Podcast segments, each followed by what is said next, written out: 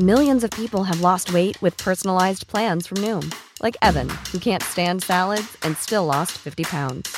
Salads, generally, for most people, are the easy button, right? For me, that wasn't an option. I never really was a salad guy. That's just not who I am. But Noom worked for me. Get your personalized plan today at Noom.com. Real Noom user compensated to provide their story.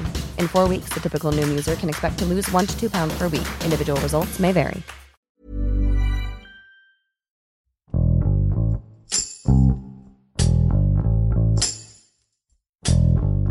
El sector minero de Sonora es uno de los pilares de crecimiento de este país.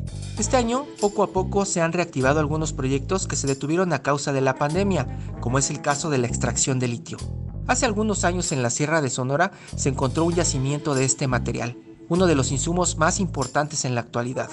Debido al impacto económico que representa su extracción, se ha abierto el debate sobre la nacionalización de este mineral. Roberto Baena, reportero de El Sol de Hermosillo, y Omar Rivera, editor de República de El Sol de México, nos explican cuáles son las ventajas y desventajas que tiene la explotación de litio en la región. Yo soy Hiroshi Takahashi y esto es Profundo.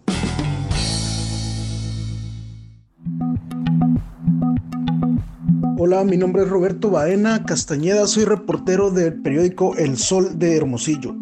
Tan solo en Sonora hay 48 minas activas, eh, son 6 plantas de procesamiento y alrededor de 200 proyectos de exploración.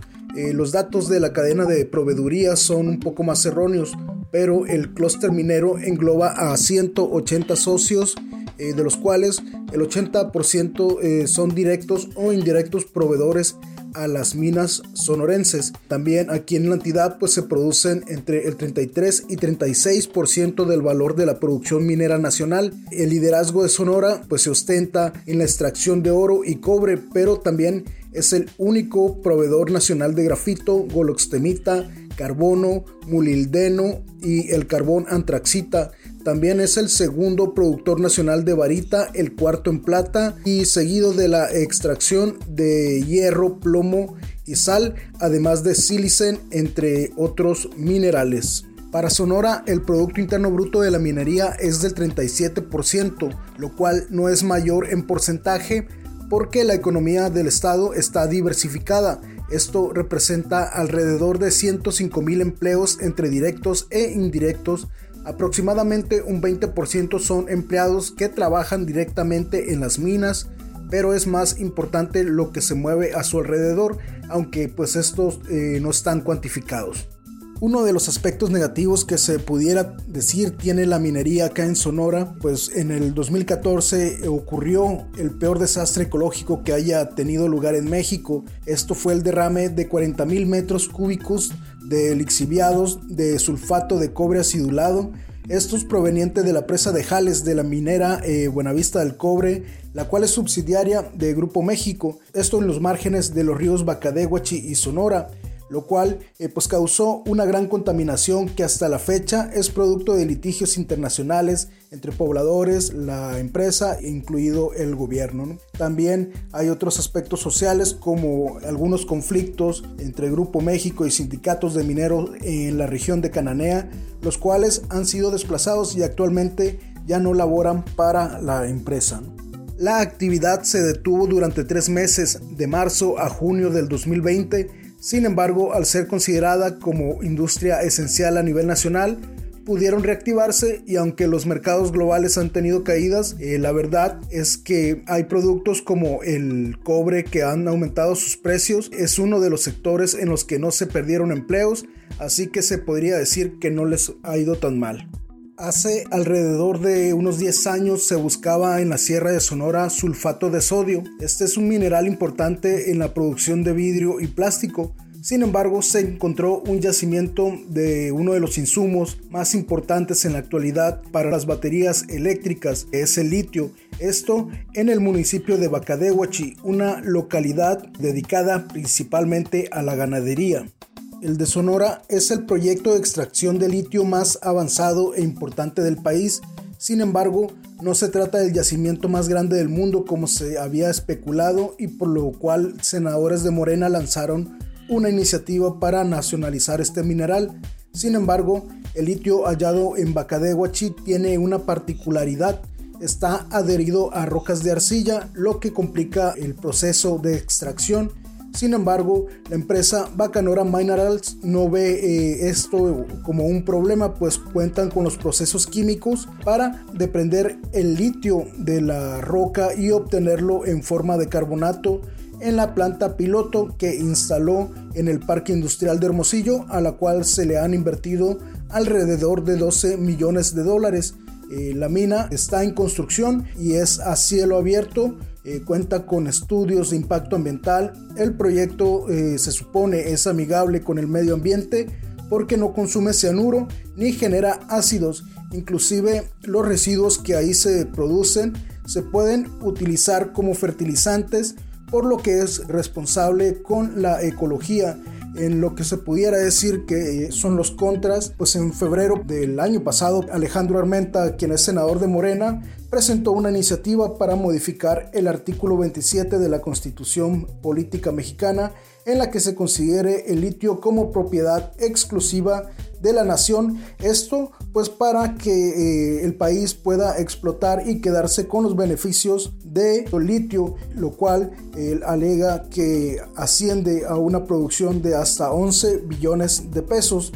Y pues este sería un poco de lo negativo que se podría presentar por este asunto de litio. En lo que se refiere pues a cobertura periodística, pues es un poco difícil, es un poco complicado eh, porque no hay mucha información al respecto. El clúster minero de Sonora no puede hablar sobre el tema porque no son socios.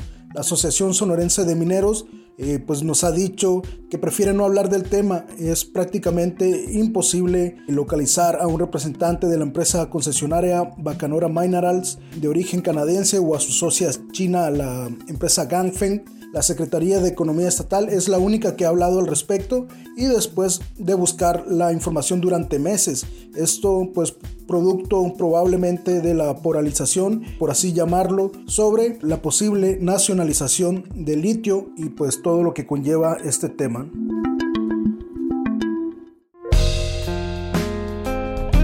Hola, ¿qué tal? Mi nombre es Omar Rivera, coordinador de la Agencia Central de Información de Organización Editorial Mexicana y editor de República para el Sol de México.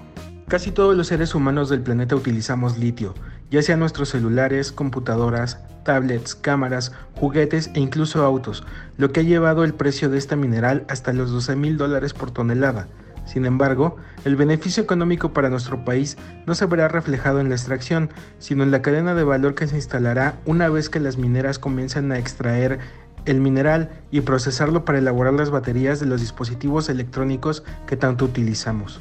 En el caso de Sonora, la cercanía del estado con California, Estados Unidos, donde está la fábrica de autos eléctricos Tesla, detonará el desarrollo regional al ser este gigante uno de los principales consumidores de las baterías para sus vehículos.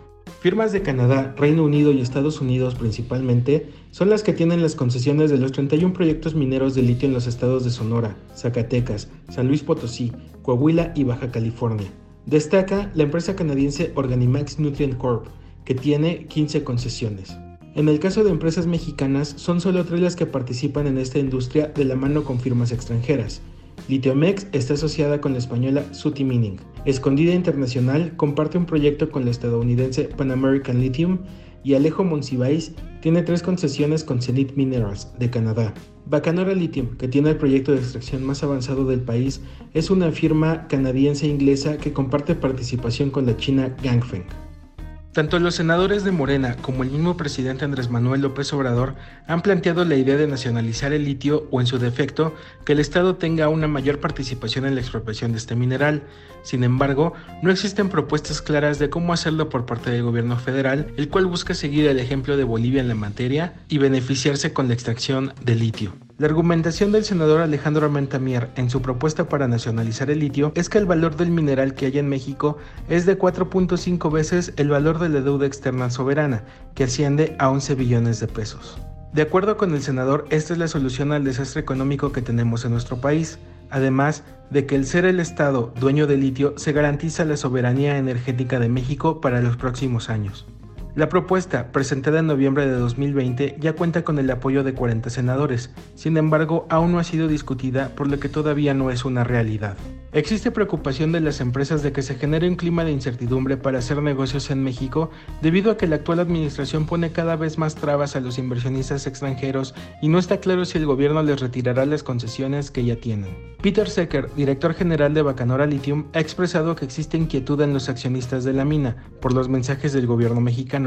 Sin embargo, mantienen su interés y trabajos en el proyecto que se espera quede concluido en una primera etapa a finales de año pues el panorama futuro eh, en el aspecto legislativo se tendría que esperar a ver qué dicen eh, los senadores y diputados federales. Pero en lo que respecta a inversiones, eh, Bacanora Minerals tiene una concesión minera general en Bacadehuachi, lo que le permitirá explotar cualquier otro mineral que encuentre dentro de las 100.000 hectáreas que tiene, incluso si se trata de oro o plata. Sin embargo, pues su apuesta fuerte es por el litio, a quienes algunos ya eh, han llamado como el nuevo petróleo mexicano, del cual esperan obtener al menos 17.500 toneladas anualmente durante la primera etapa, en la que se estima generar 2.200 empleos para la instalación de la planta, movimientos de tierra y limpieza del terreno. A su máxima capacidad, se espera que la mina produzca 35 mil toneladas de litio al año. La empresa china Ganfeng ya tiene intenciones de instalarse en Hermosillo en una superficie de 10 hectáreas para desarrollar e instalar una planta de baterías de litio. Eh, Ganfeng también tiene acuerdos de proveeduría con importantes fabricantes como lo son eh, Tesla, el principal productor de vehículos electrónicos del mundo, por lo que la cercanía de Sonora con la planta de Elon Musk en Fremont, California, resulta clave para la firma china. Por ello, Ganfeng, que inicialmente tenía el 20% de participación en el proyecto, invirtió 30 millones de dólares para hacerse de la mitad de la participación en la mina de Bakadehuachi. Derivado de esta última operación, se capitalizó la empresa con 65 millones de dólares, mismos que ya se eh, están utilizando para el movimiento de tierra, ampliación de caminos, entre otros trabajos, y tiene proyectado iniciar la construcción de lo que es ya la mina como tal, que es a cielo abierto en el segundo semestre de este 2021. Eh, se retrasaron un poco por el tema del COVID, pero pues ya eh, están reactivando con estos trabajos. El impacto económico para una zona como Bacadehuachi que no es industrializada, no tiene grandes expectativas de empleos, sino que depende de la ganadería. Eh, se espera que sea muy positivo, por lo que la región está de acuerdo con la instalación de la mina, en la que solamente en la primera etapa se invertirán en total alrededor de 500 millones de dólares no está claro si el gobierno de la República tiene intenciones verdaderas de apropiarse del litio o si se trata solo de la demagogia nacionalista que López Obrador y Morena mantienen. Lo que sí está claro es que la ubicación estratégica del yacimiento de litio de Sonora detonará un sector industrial importante, como lo es el de las baterías recargables, ya que la cercanía con Estados Unidos abaratará los costos para los fabricantes de dispositivos electrónicos que consumen baterías de ion litio que se producen en China con mineral de Sudamérica. Si el gobierno federal quisiera intervenir en esta cadena de valor, debe primero asegurarse que tiene los medios y recursos necesarios para aprovechar el potencial de las minas de litio y no crear otra empresa que a la postre se convierta en una carga fiscal como lo es Pemex.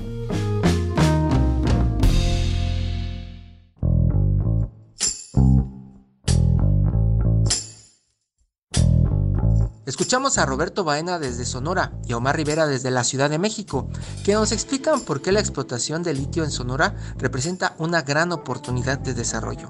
Para las personas que habitan cerca de las minas, estos proyectos significan una gran fuente de empleos y una reactivación económica local.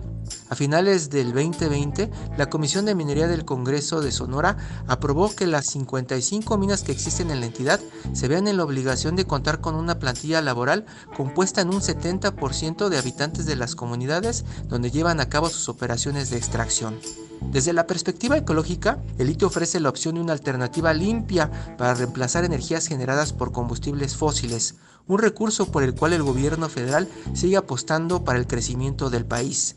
La actividad minera continuará dividiendo opiniones por los beneficios y daños que genera en su entorno. Mientras tanto, Las autoridades deben crear una certidumbre política tanto para las empresas como para las comunidades que quieren aprovechar estas minas para el progreso de la región.